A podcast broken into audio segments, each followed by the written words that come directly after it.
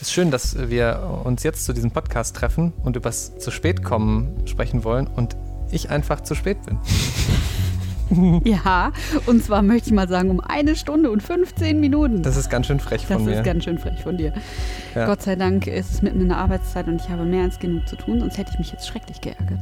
Ja. Ich muss übrigens noch eine Geschichte erzählen. Äh, ich habe gestern Essen bestellt abends Mhm. bei einem dieser sympathischen Fahrradlieferdienste Okay. und das Essen war vergoren. Was? Ja. Nein, das Ja. war schlecht. Ja, und das Problem ist, dass man dann halt auch, ähm, es gab halt weder Kontaktdaten vom Restaurant noch eine Telefonnummer von dem Lieferdienst und ähm, jetzt habe ich einfach eine Mail geschrieben. Woran hast du es erkannt? Es hat äh, nach Alkohol geschmeckt. Nein. ist das krass. Ja. Und es gab halt auch keine Möglichkeit, das noch zurückzugeben. Da war ich ein bisschen, bisschen hungrig gestern Abend dann. Sauer und hungrig, würde ich mal Sauer, sagen. sauer und hungrig, genauso wie das Essen. Ähm, nee, aber das finde ich, finde ich irgendwie ganz, ganz spannend, dass äh, man dann da auch so irgendwie so ein bisschen. Man Was kann war es ja, denn überhaupt? äh, Burritos. Und das war die Guacamole, die äh, ihre, ihr Haltbarkeitsdatum, glaube ich, irgendwie Vor überschritten allem bei. Avocado wird das dann ja auch richtig fies so, Mhm. ne? Also, Mhm. Das war so diese schöne Mischung aus bitter und säuerlich. Und Bäh. okay, Henning, lass uns doch einfach anfangen. wir fangen an. Rheinische Post Podcasts.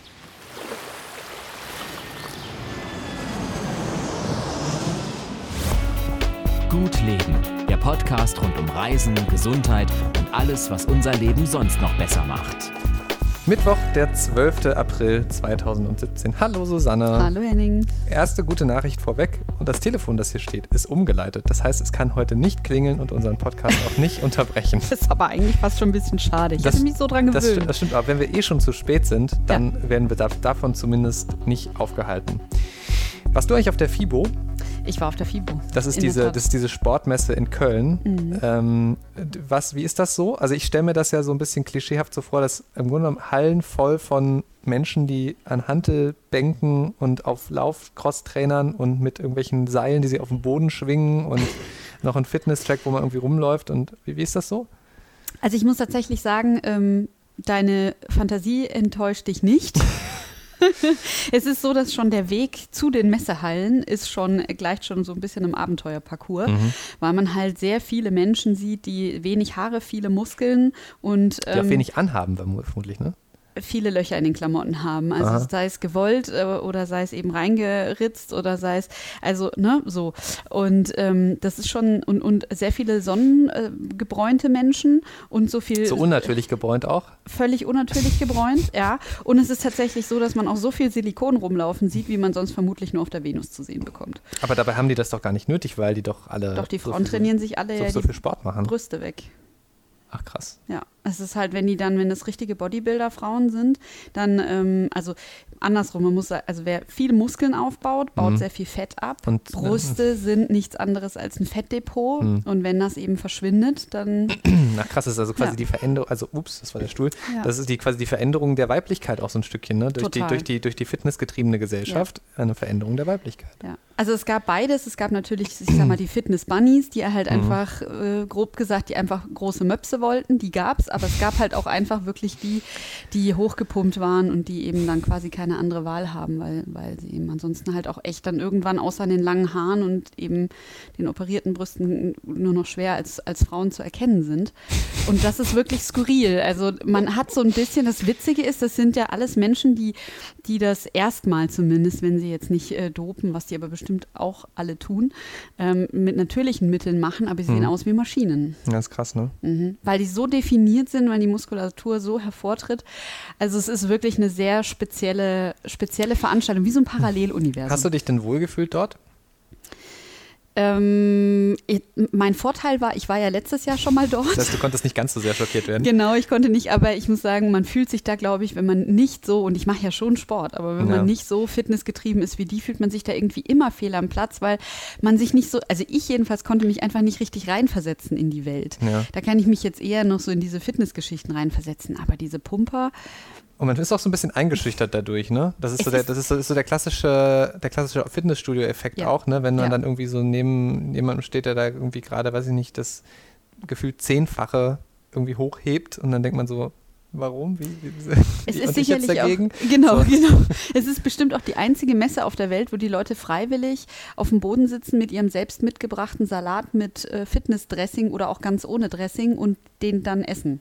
Ach krass. Ja, also Gibt's das ist wie ist das eigentlich? Also ich meine, sonst ist ja so, so auf Messen ist ja, gibt es ja meistens so gut bürgerliches, so Comfort Food, ja. Also Ja. dass du irgendwie schnell mal eben die Currywurst zwischendrin. Auf der, Pi- auf der FIBO ja wahrscheinlich eher nicht. Da gibt's, gehst du irgendwie so an den, stell ich mir vor, jetzt so an den, an den, an den Riegelstand, wo irgendwie so ein Eiweißriegel und äh, keine Ahnung, was, was, was gibt's da zu essen? Also es gibt eine ganze Halle, die sich nur natürlich mit Fitnessfood beschäftigt, Mhm. von veganem äh, Proteinriegel bis zum, ich weiß es nicht was, Spezialfleischgedöns. Ähm, Stimmt, da gibt es auch die- dieses getrocknete Fleisch und so, ne? Ja, Diese, äh, genau, äh, Paleo, genau, genau. Ähm, äh, aber ähm, also die Restaurants, die von der Messe gesteuert werden, die haben natürlich den typischen Kram, den Mhm. Echt, ja? Kantinen. Auch ja, auf der FIBO. Auch auf der FIBO, aber es gibt auf der FIBO halt sehr viele zusätzliche Stände. Mhm. Und da hast du dann eben nicht die Currywurst, sondern da gibt es dann Hummus. Oder so einen großen fetzen Lachs im Brötchen oder sowas. Also weißt du, so. Ich saß auch da und dachte so, okay, ähm, was hat denn dieser Mensch da neben mir? Und es war halt wirklich, ja, es war Bodybuilder-Food mit ein bisschen Weizen dabei. Verrückt. Ähm, ja.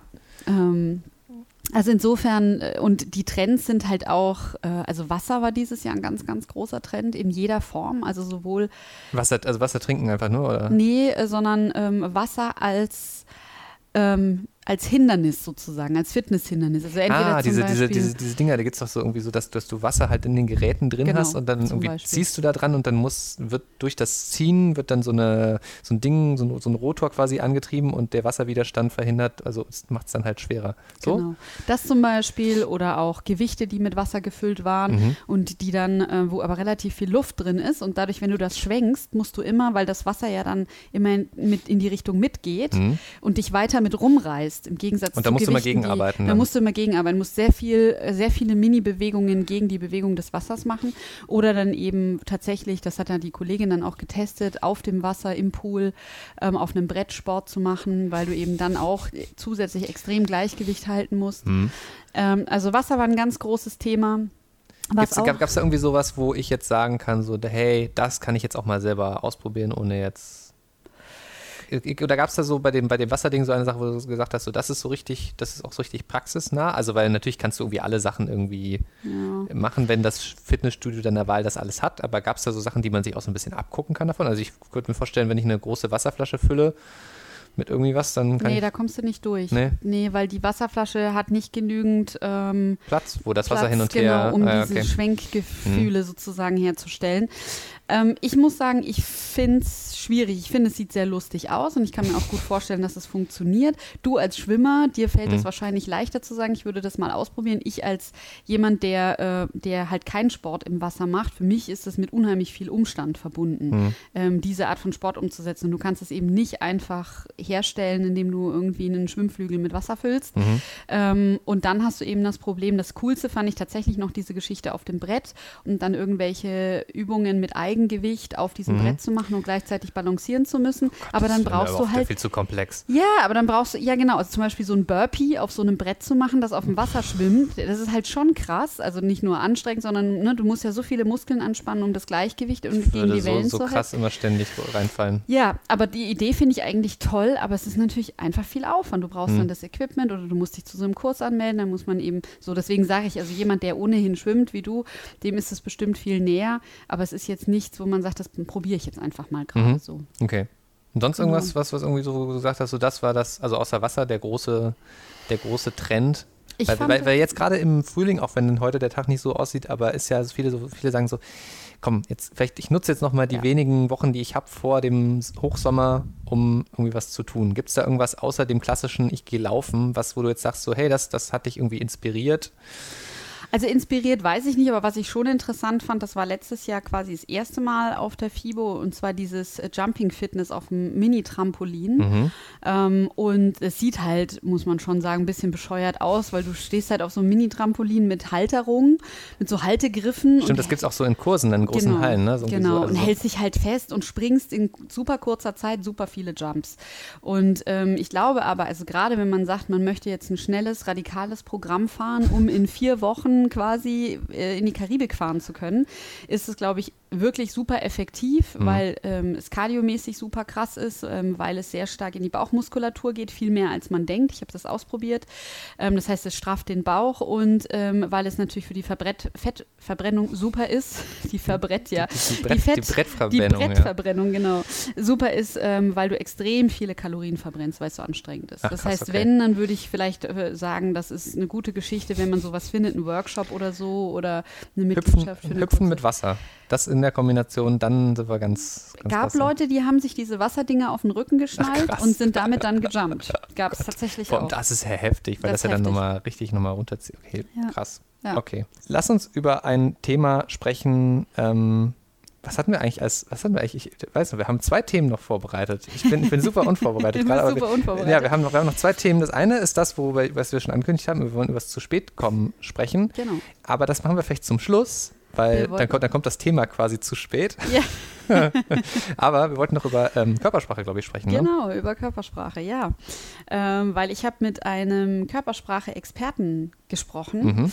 und ähm, der hat also irgendwie nochmal betont, was ich sehr interessant fand, dass man eigentlich und theoretisch, wenn man es ganz richtig machen wollte, für jede einzelne Situation im Leben äh, eine eigene Körpersprache bräuchte. Okay. Und ich glaube, dass man sich das so in dieser Form, ich habe mich da mal so selber hinterfragt, äh, man macht sich das überhaupt nicht so bewusst. Also ich glaube, man macht viele Dinge schon auch automatisch. Mhm. Ist ja, ist ja Ähm, was Natürliches, was man macht, genau. Körpersprache. Deshalb, ja. Ja, aber es ist eben schon so, also wir haben uns dann auch über Politiker unterhalten, also zum Beispiel die gute Frau Merkel, die hat jetzt nicht so das allergrößte Körpersprache-Repertoire. Nee. Ähm, Aber sie hat ja auch das große Problem, deshalb macht sie ja diese berühmte Raute, das hat halt was mit Körperhaltung zu tun. Das hat, ähm, äh, ich weiß nicht mehr, wo ich das, wo ich das, aber das das ist glaube ich, so eine, ist schon durch diverse Medien gegeistert. Die hat, ihr hat wohl mal ähm, jemand gesagt, dass sie immer so das Problem der Haltung hatte. Also die Schultern sind immer nach unten gesunken und durch diese Raute, die man macht, richtet man sich automatisch auf. Und ähm, wenn man sich natürlich dann darin versteift und einfach immer die Raute hat, hat man nicht sonderlich viel Körpersprache, sondern bewegt vielleicht mal nur die Hand so ähm, nach vorne so ein bisschen, aber grundsätzlich ist das quasi bei ihr, deshalb denkt man immer, sie steht da so steif da, ja, aber damit sie nicht so hängende Schultern hat. Das, hat, das ist der Grund, dass sie immer die Merkel-Raute macht. Sehr interessant. Also er hat noch eine andere Begründung Echt, gebracht. ja? tatsächlich. Ähm, er sagte, dass der Grund wäre, dass sie damit ähm, die typische Führungskraftruhe signalisiert, weil Ja, das stimmt. also sie hat dann eben einen, es, sagte, äh, dadurch, dass sie auch die Fingerspitzen dann aufeinander lässt, Mhm. äh, deutet es darauf hin, dass sie einen geringeren Cortisolspiegel hat, also einen geringeren Stressspiegel im Körper, Stresshormonspiegel, auch wenn die Situation eigentlich schon stressig wäre. Und dann lässt sie das und hält diese Spannung in Anführungszeichen und damit ähm, hält sie länger die Ruhe als das Volk. Und das ist genau das, was ein Chef macht. Ein Chef behält die Ruhe und den Überblick, selbst dann, ähm, wenn überall schon die Hütte brennt. Und ähm, das fand ich äh, sehr interessant, weil das macht natürlich auch sehr viel Sinn Passt aber irgendwie auch gut zusammen, ne? passt super gut zusammen. Und äh, ich fand es dann aber eben auch spannend, dass er dann sagte, naja, und sie hat eben so die typischen, ähm, also er sagte, es gibt eigentlich keine in diesem Sinne typische Körpersprache von Männern und Frauen angeborenermaßen, sondern das sind Dinge, die wir erlernen. Und er sagte, das Gleiche gilt eben auch fürs Führen und fürs Flirten. Und äh, da sagte Was ganz eng zusammenhängt. was ganz hängt, also zusammenhängt, genau.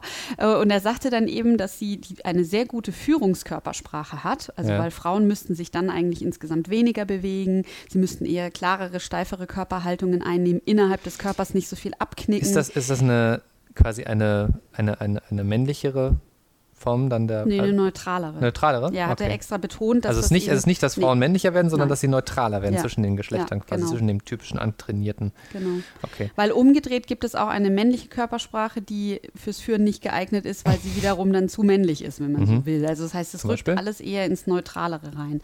Naja, also äh, Männer zum Beispiel fand ich auch sehr interessant. Wenn die beeindrucken wollen, dann schwillt der Brustkorb um das Vierfache an. Was? Ja, Krass. anscheinend wird da ordentlich Blut reingepumpt und dann nehmen die halt noch so eine Haltung an. Ja, stimmt. Ich, ja, ich weiß aber, was ja, stimmt. Wenn man drüber nachdenkt, kennt man genau die Ja. Situation, wo äh, ein Mann vor einem steht und das genau so tut, wenn er gerade Chef ist. Äh, Oder ja, sein will. flirtet. Er flirtet auch? Flirtet, genau. Okay. Also es ist wohl so, dass äh, dann insbesondere so Raum Inanspruchnahmesituationen Ah, stattfinden. okay. Also auch, weiß ich nicht, breitbeiniger Sitzen äh, und so weiter. Das sind halt so Geschichten, die passieren insbesondere dann, wenn ein Mann eben beeindrucken will, ähm, weil eben dieses Thema Raum einnehmen, äh, was evolutionär damit zu tun hat, dass man in der Lage ist, Feinde gut zu vertreiben und Ressourcen ranzuschaffen. Ja. Ich, äh, das ist das, was ich über Körpersprache weiß und wo ich halt versuche darauf zu achten, gerade in so, wenn ich, wenn ich, äh, also gerade so auch im beruflichen Kontext, wenn ich irgendwie in ein Gespräch reingehe ähm, und irgendwie, ähm, ja, im Grunde genommen natürlich habe ich mein Ziel und will das irgendwie erreichen, dann ähm, versuche ich ähm, meine, also das ist typisch, meine, meine, meine Arme irgendwie jetzt nicht so zu verschränken, also Offenheit zu signalisieren. Ähm, ich versuche, das ist aber dann eher so, so Gesichtssprache, ich versuche immer zu lächeln. Also ich versuche bewusst äh, freundlich äh, zu, zu gucken und also selbst wenn es gerade eine sehr anstrengende Situation ist, weil ich irgendwie, weiß ich nicht, ein Argument rüberbringen muss, versuche ich das irgendwie freundlich zu verpacken und freundlich dabei zu gucken und eben das mit Offenheit zu paaren. So, das ist das, wo ich, glaube ich, im Alltag am bewusstesten auf meine Körpersprache achte. Ähm, aber wahrscheinlich gibt es noch andere Situationen, in denen das vielleicht sogar auch noch Sinn machen würde, oder? Also er sagte auf jeden Fall, was ich ganz interessant fand, ähm, dass wir eben äh, gerade in Deutschland, wenn wir auftreten, jetzt egal in welcher Situation, aber vor allen Dingen natürlich Führungskräfte, man versucht erstmal immer kompetent zu wirken Mhm. Und nicht sympathisch. Und es ja? ist genau so, dass es sich ausschließt, weil jemand, der kompetent wirken will, der lacht nicht, der zeigt keine Begeisterung, der spricht mit relativ trockener, fester Stimme, ähm, der geht nicht auf andere zu, der bewegt sich wenig, der hält eben die Arme zusammen. Und äh, das ist aber genau die Körpersprache, die uns eigentlich bei anderen unsympathisch macht, weil sie so leicht feindlich ist, weil man vielleicht sogar ein Ja. bisschen arrogant rüberkommt und so weiter. Evolutionär gesehen ist es aber wohl so, ähm, dass wir andere Menschen, gerade wenn sie uns fremd sind, als allererstes darauf abchecken, ob sie zur Gruppe dazu passen oder nicht. Und das hat was mit Sympathie zu tun. Ja. Heißt blöder. Und in zweiter Stelle gucken wir dann, was kann der und wie ordne ich den Mhm. hierarchisch ein. Heißt aber, wenn ich eben kompetent rüberkommen will, komme ich automatisch nicht sympathisch rüber. Damit habe ich es mir erstmal schon mal verscherzt. Und es ist viel schwieriger, dann im Nachhinein sympathisch zu wirken, Mhm. als wenn man erst sympathisch wirkt und dann hinterher deutlich macht, übrigens, ich kann auch was. Ja. Also ist der Trick so, die ersten zwei Minuten eigentlich nur lächeln und freundlich sein, wahrscheinlich der bessere, oder? Also im Zweifelsfall auf jeden Fall. Ja. Mhm. Dann, also die Kompetenz, ich meine ganz ehrlich, wenn man sich mit jemandem unterhält, äh, man Das muss kommt sich ja ja dann- nicht dumm stellen. Nee, das kommt ist ja dann schon irgendwie so bei raus. Also wenn Aber man- wenn man eben ja. genau, also lieber die Mundwinkel hochziehen, lieber sich ein bisschen bewegen, lieber die Arme, lieber jemanden direkt angucken, Ja. den im Gespräch ein bisschen mit einladen, auch die Augenbrauen mit zu benutzen. Das fand ich zum Beispiel ganz spannend, auch dass er, weil auf die Augenbrauen wäre ich so nie gekommen. Und er sagte, weil ich ihn nach seinen zwei super Vor allem, ich Tipps wüsste, gefragt ich wüsste, habe. wüsste auch gar nicht, wie ich das jetzt dann bewusst immer so machen soll. Ja, er hat dann äh, dieses, Beispiel gebracht, was ich ganz gut vor, fand. Äh, stellen Sie sich vor, Sie kommen äh, zu Ihrem neuen Arbeitsplatz, es ist der Ah. erste Tag. Sie machen die Tür auf und Sie sagen, ah, ihr seid ja schon Ah. alle da. Ja, die Augenbrauen gehen ja, nach oben, die okay. Mundwinkel gehen nach oben. Äh, man signalisiert quasi eine Freude und die Stimme ist auch hell. Jetzt machen sie das Gleiche nochmal ein Jahr später. Man kommt zur Tür rein, man kennt die Kollegen schon. Man ist jetzt, genau, ah, ihr seid ja schon alle da. die Augenbrauen bleiben gleich, die Mundwinkel gleich, vielleicht sogar nach unten. Die Stimme ist ne, dumpf.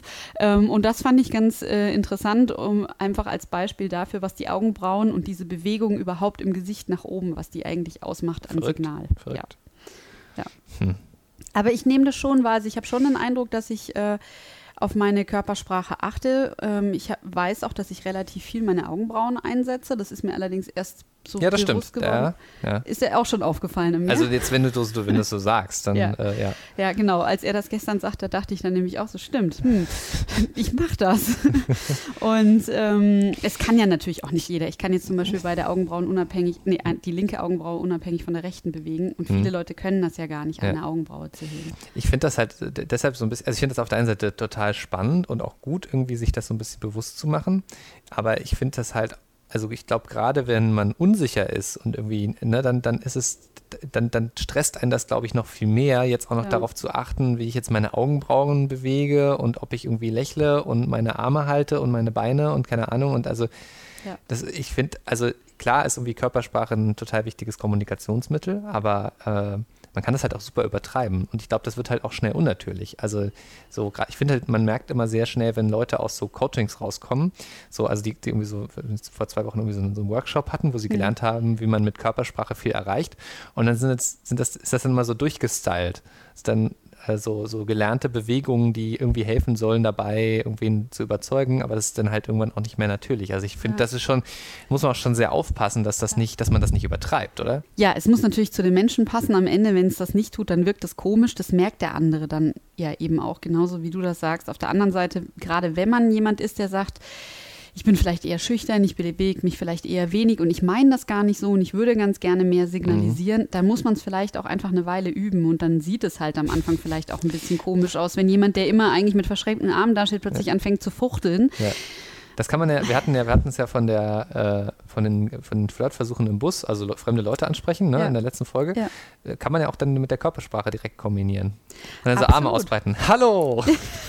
Er hat es tatsächlich gesagt. Er hat gesagt, eigentlich, wenn uns zum Beispiel im Auto, wenn uns jemand äh, in die Schlange reinlässt, Ja. dann müsste man eigentlich aus einer natürlichen gesellschaftlichen Situation würde man erwarten, man dreht sich um, man guckt aus dem Fenster, man schaut den an, Ja. man nickt vielleicht oder lächelt ihn an, um ein Danke zu signalisieren. Stattdessen machen wir entweder gar nichts oder heben eine Hand, Ja. aber reagieren eigentlich nicht wirklich Ja, auf den anderen. ja. Und er sagt, das ist genau so eine Situation, die uns eigentlich Körpersprache und Zwischenmenschlichkeit abtrainiert, Hm. weil es ja eigentlich so leicht wäre. Nur Ist aber natürlich auch ein bisschen, geht natürlich auch nicht, sich im Auto Natürlich, um. Gottes Willen.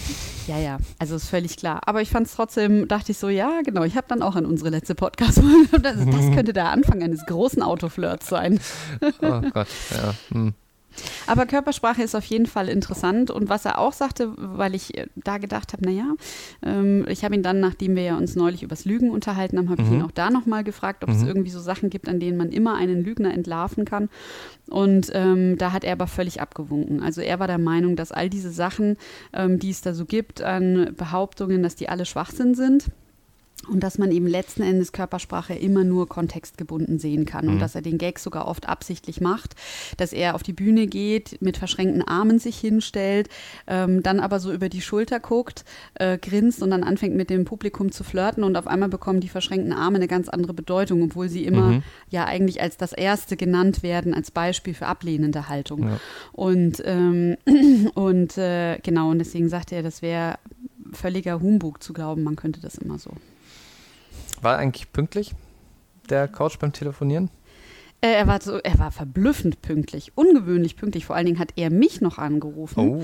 Und da gehe ich eigentlich immer davon aus, dass ich irgendwie eine akademische zehn Minuten, sagen wir mal, einplanen muss. Aber Ja. stattdessen rief er mich tatsächlich ganz pünktlich. Ich finde, der Pünktlichkeit ist so ein total schwieriges Thema. Also vor allem auch dieses, also man will ja auch nicht zu pünktlich sein. Ne? Ja, das also ist das ist, also weil, ja. weil so, so ganz on time sein ist ja, ist eigentlich, ist ja eigentlich gut. Ähm, ich habe das immer wieder bei so, als ich äh, noch, noch beim Radio vor allem war und dann immer so Telefoninterviews geführt habe. Ähm, äh, da musste ich mich natürlich immer dann irgendwie ein Studio ähm, quasi reservieren und irgendwie verabreden, dass das alles passt.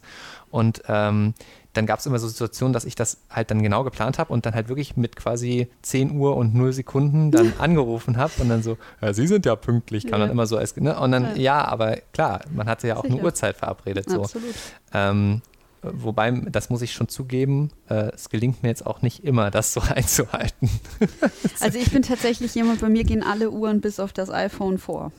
Echt, ja, Ja. damit du nicht zu spät bist. Ja, bei mir gehen nicht viel. Sie gehen, also fünf Minuten wäre mir schon Das zu ist ja viel, aber sie gehen, meine Uhren gehen alle um drei Minuten vor. Heftig. Ja. Das finde ich, das, ich, das ist ein Konzept, das ich nicht begreife. Ich begreife dieses Konzept nicht. Das, weil das, das würde mich total wahnsinnig machen. Ja, aber ich weiß, drei Minuten, das ist ja kein Verlust. ne, das würde mich echt wahnsinnig du machen, nicht weil eine ich, Viertelstunde zu früh, ich finde das auch ganz, kannst aber keine Bahn verpassen. Ja, das ist übrigens auch spannend. Ich weiß, dass, ich glaube, in New York Central Station haben die, ähm, ist, ist auch die, sind, sind die Anzeigen quasi im oberen Bereich des Bahnhofs, wo man also muss von oben nach unten laufen, weil das ja unterirdisch ist. Mhm. Ähm, da steht quasi äh, eine andere Uhrzeit dran. Also ich glaube halt so, dass man quasi noch ein bisschen mehr Zeit hat ähm, äh, als äh, als echt, damit eben die Leute irgendwie nicht rennen oder so. Also dieses Prinzip, das ist schon Mhm. irgendwie gelernt an ganz, ganz vielen Stellen, aber ich finde es ganz, ganz schlimm. Ich bin halt also, äh, ich glaube, das kommt ja wirklich durch meine Radiozeit, ich bin halt auf die Sekunde geeicht, quasi so. Ne? Das, Mhm. Da gibt es auch Situationen, wo du wirklich zu einer ganz bestimmten Uhrzeit auf die Sekunde genau dann im Radio zum Beispiel eben gerade irgendwelche Sachen machen musst. Also Nachrichten ist so das beste Beispiel. Die Dann müssen halt nur mal, Ihr müssen halt nur mal Funkuhr da, oder? Ja. Genau, es gibt, äh, gibt äh, gerade so für die, für die NRW-Lokalradios zum Beispiel, Ja. ich habe ja bei Antenne Düsseldorf gearbeitet, gibt es halt eine gemeinsame Uhrzeit, also eine Uhrdatenbank, quasi eine zentrale Uhr für alle Radios in NRW, weil ja die Nachrichten, die immer um voll kommen, also um 10, um 11 oder so, die ähm, kommen ja äh, quasi zentral aus einer Redaktion Mhm. und ähm, da müssen natürlich alle dann zu der Uhrzeit dann auch äh, genau pünktlich da sein. Also deshalb ist dieses, bin ich total drauf geeicht, auf die, so wie in auf das Sekundengenaue zu Das denken. finde ich aber auch cool, muss ich sagen. Das kann man ja in der Regel nicht. Nee. Ne? Das, aber schon allein, weil man gar nicht die Uhr hat. Also gut, ich habe jetzt im Badezimmer habe ich eine Funkuhr, die auch die Sekunden anzeigt und so. Aber wie gesagt, beim Handy ist schon schwierig, bei der Armbanduhr.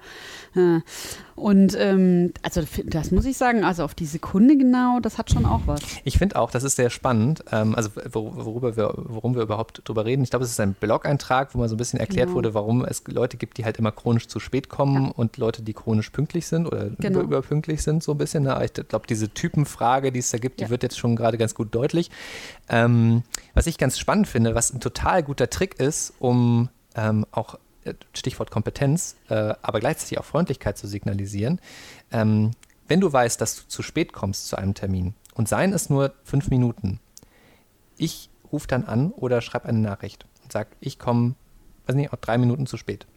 Also ich schaffe es nicht immer, aber es ist immer ein erklärtes Ziel, wenn das passiert, weil ähm, ich habe schon immer wieder erlebt, dass Leute dann sagen, dass sie total überrascht waren davon, dass ich bei einer so kleinen Verspätung Bescheid sage vorher.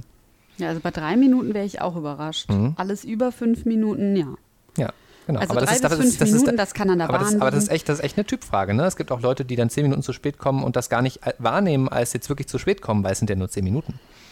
Ja, das fände ich tatsächlich, also alles, was über fünf Minuten liegt, äh, finde ich deswegen zu viel, weil das hat tatsächlich faktisch was mit zu spät kommen zu tun. Also eine unschärfe Relation von drei Minuten, die muss man einer Bahn, die im Stau steht oder sonst irgendwas, das muss man der einfach sozusagen einräumen. Aber Ab ich- fünf Minuten ich- ist es menschliches Verschulden. Aber ich glaube, genau das ist, das genau, ich glaube, das ist zu diskutieren. Ich glaube nicht, dass sich da alle Menschen einig sind an dem Punkt. Nee, vor allen Dingen ist die Selbstwahrnehmung eine andere. Sie Mhm. finden eben, wie du sagst, also Zeit ist relativ und für manche Menschen sind fünf Minuten viel und für andere sind sie wenig. Und genau das gleiche gilt für zehn Minuten. Die Ja. finden vielleicht, sie kommen zu spät, ist alles ab einer Viertelstunde zum Beispiel. Das Ja. ist dann wirklich zu spät. Ja. Da würde es mir aber wie, gehen wie dir natürlich, äh, wo ich dann sage, nee, also äh, das dann schon deutlich ist, zu spät kommen. Ich habe zum Beispiel ein, ein guter Freund von mir, ein ganz alter Freund, bei dem weiß ich, und da kann man sich dann auch, das ist dann wieder eine Form von Pünktlichkeit, wenn ich mich mit dem verabrede, dann kriege ich um also wenn ich Glück habe, fünf vorher, aber in der Regel eigentlich Punkt dann, wenn wir uns treffen sollten, schreibt er mir eine SMS und sagt, er, es wäre jetzt ganz blöd, also er wäre jetzt eine Viertelstunde bis 20 Minuten zu spät. Und inzwischen plane ich das einfach ein Hm. und das funktioniert wie geschmiert. Und seitdem ist er sozusagen für mich immer pünktlich, weil ich immer sage, okay, wir sind um 12 verabredet, bin ich um 12.15 Uhr da. Ja, ja, perfekt. Ja, und dann muss ich noch fünf Minuten warten und dann kommt er. Ja. Also Aber ich aber ich glaube, genau dieser Punkt zur Selbstwahrnehmung, ist es halt dann der Trick, dass, äh, also halt zu schauen, selbst wenn man weiß, man kriegt das halt mit der Uhrzeit nicht so hin. Ne? Also natürlich gibt es so Hilfsmittel, wie irgendwie, weiß ich nicht, ganz genau vorher schauen auf Google Maps, wie lange brauche ich denn zu Fuß zu irgendeiner Ja. Stelle hin oder so. Ne? Da Ja. gibt es ja schon so Tricks. Ich zum Beispiel bin ein totaler äh, Kalenderfanatiker. Ich Mhm. plane mir dann meinen Tag auch so richtig durch, dass das irgendwie alles so hinhaut. Und dann sieht man halt auch schon sehr schnell meistens, wo es Konflikte gibt, wenn man Wege mit einplant Ja. oder so. Oder vielleicht, dass man irgendwie noch was essen will zwischendrin. Ähm, so, aber der, der, der Trick ist eigentlich, selbst wenn man das irgendwie nicht so hinkriegt, dann zumindest äh, sich so das, das Kommunizieren darüber angewöhnen. Und dann halt zumindest äh, dann in dem Fall vielleicht ein bisschen früher Bescheid sagen, dass man äh, 20 Minuten zu spät kommt. Ist Ja. ja okay. Also ich meine, das kann ja passieren. Da Klar. sagt ja auch niemand so, hm. aber ne, ich hatte einmal, wo ich mich richtig geärgert habe, da hatte ich einen Termin auf dem Amt und ähm, so, einen- so einen vor, vor, vorreservierten Termin und ich war eine Minute zu spät. Und der Termin war schon verfallen. Nein. Ja. Gut, sie schreiben, auch, sie schreiben auch hin, man soll halt zehn Minuten vorher da sein. Ja, aber eine Minute aber zu es war, spät. ja, Das kann ja wirklich alles sein. Das ja kann und ich habe drei Wochen auf den Termin vorher gewartet. Das war halt so das Krasse. Sein. Das ist bitter. ja, ja, das war Und echt das doof. merkt man sich. Ja, das merkt man sich wirklich, ja. Ja.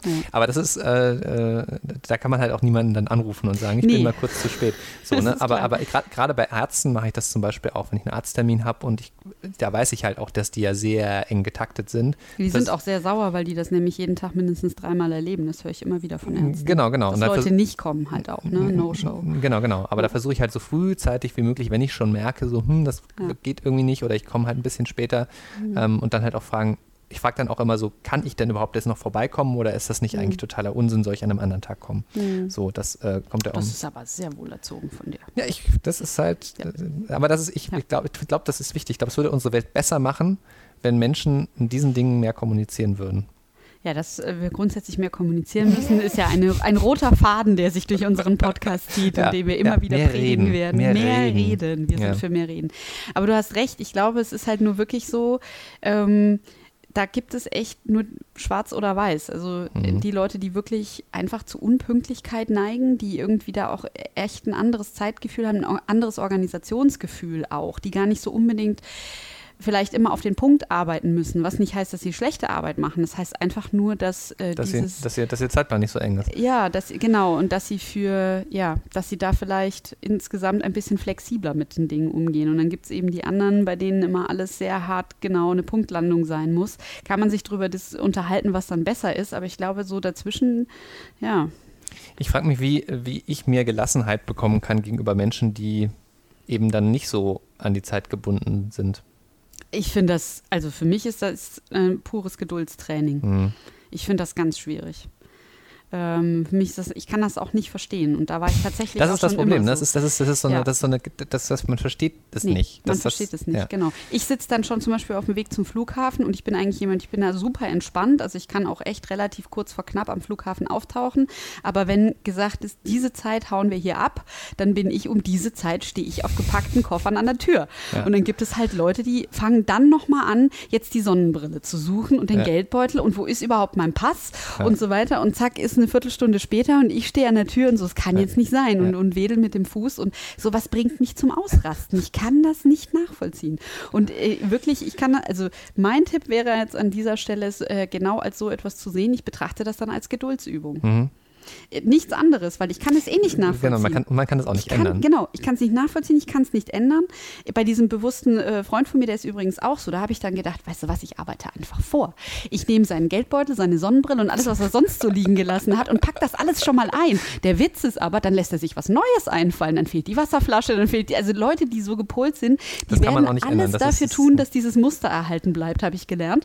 Und deswegen kann man das, diese Situation nur als Lehrer betrachten und sagen, gut, ich bin manchmal vielleicht eher ein bisschen ungeduldig. Ich nehme das jetzt als Übung. Ich atme tief ein und aus. Ja. ja.